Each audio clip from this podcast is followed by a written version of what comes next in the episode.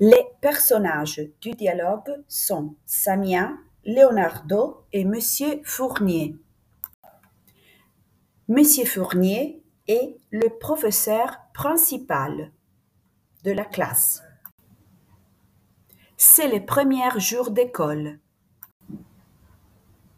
Samia et Leonardo attendent le professeur de français.